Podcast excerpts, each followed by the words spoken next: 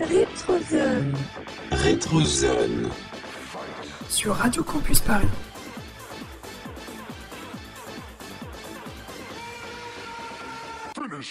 Salut à tous, c'est Noctis. Chaque mois, nous allons découvrir ensemble une œuvre qui a marqué l'histoire du jeu vidéo. Aujourd'hui, nous allons replonger dans l'univers de Resident Evil sorti en 1996 sur PlayStation. Préparez-vous à réviser vos classiques. Bienvenue dans la rétrozone.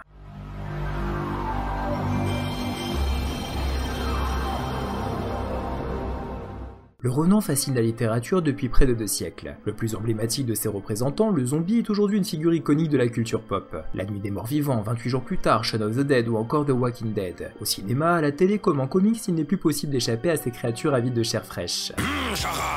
Le jeu vidéo n'échappe pas à cette règle. Édité par Capcom et sorti en 1987 sur PlayStation, Resident Evil a donné naissance au genre du survival horror. En 2015, la saga dépassait le cap des 61 millions de jeux vendus, devenant par la même occasion la plus grosse franchise de Capcom. Adaptée en film et en livre, la série a depuis longtemps dépassé le simple cadre du jeu vidéo. Mais quels sont les secrets qui ont contribué au succès de ce jeu devenu emblématique? Raccoon City, juillet 98. Depuis plusieurs jours déjà, la population est sous le choc de meurtres bien mystérieux. Plusieurs personnes ont été retrouvées dévorées par des animaux. Bêtes enragées, cannibales affamés, la police patauge et les membres des Stars Special Tactics and Risk Squad sont finalement mis sur le coup. L'équipe Bravo est envoyée sur le terrain en premier. L'équipe Alpha part aussitôt à leur recherche et c'est là que l'aventure commence. Après avoir découvert la carcasse de l'hélicoptère des Bravos ainsi que le corps de Kevin, son pilote, l'équipe Alpha est brutalement attaquée par des espèces de chiens écorchés vifs. Alors que Jill, Barry et Wesker, les seuls rescapés, se remettent de leurs émotions et admirent le formidable hall dans lequel ils ont pénétré, un coup de feu résonne dans le manoir Spencer. What is this place? Not quite your ordinary house,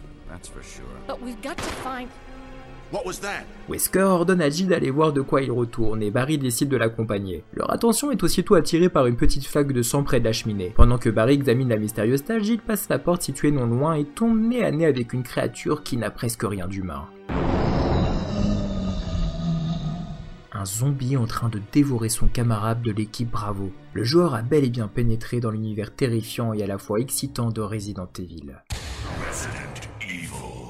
Peuplé de créatures mortelles comme des morts vivants ou d'énormes bêtes affamées, le but du jeu reste de sortir vivant du manoir Spencer. Cette quête permet d'élucider de nombreux mystères et de résoudre les secrets du manoir. Resident Evil donne au joueur le choix entre deux personnages jouables qui sont les membres de l'équipe alpha des Stars, Chris Redfield et Jill Valentine. Chris Redfield. Chris est plus fort et plus rapide que Jill, ce qui lui offre une plus forte résistance aux attaques ennemies et lui permet d'esquiver ces dernières. Mais pour compenser cette force, son scénario est plus difficile, surtout pour les novices. Le personnage de soutien de Chris est Rebecca Chambers. À certains moments du jeu, cette jeune infirmière aura l'occasion de soigner Chris. Jill Valentine.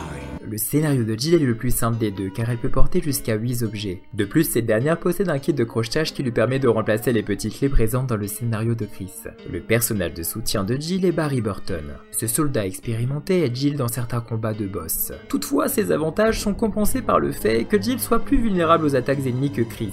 Quoi qu'il en soit, le personnage qui n'est pas choisi par le joueur devient prisonnier jusqu'à la fin du jeu. Au fil de son aventure, le joueur trouve différentes armes pour affronter ses ennemis. Le joueur trouve également des plantes et des sprays pour se soigner, divers objets pour lui permettre d'avancer dans l'aventure, dont des clés et des disques de code. L'inventaire est également limité et force le joueur à choisir ce qui lui semble indispensable. Le personnage se déplace à travers des angles particuliers de caméra. Ces plans donnent une dimension horrifique et cinématographique aux différentes scènes du jeu. Biohazard est le titre originel de la série. Le jeu est né de la volonté de Shinji Mikami, un game designer de chez Capcom.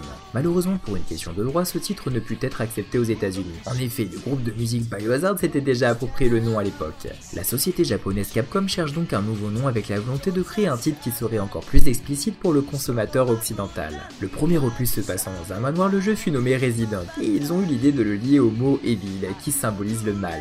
Le premier opus de Resident Evil se veut être un pastiche des films d'horreur américains. L'ambiance générale du jeu rappelle le film La Nuit des Morts Vivants de George Romero, sorti en 1969. 69 D'ailleurs, le jeu partage quelques points communs avec l'intrigue du film, comme une ville où une grande partie des habitants se réveillent transformés en zombies. Quant au gameplay, Mikami décide de reprendre le style du jeu français Alone in the Dark, sorti en 1992.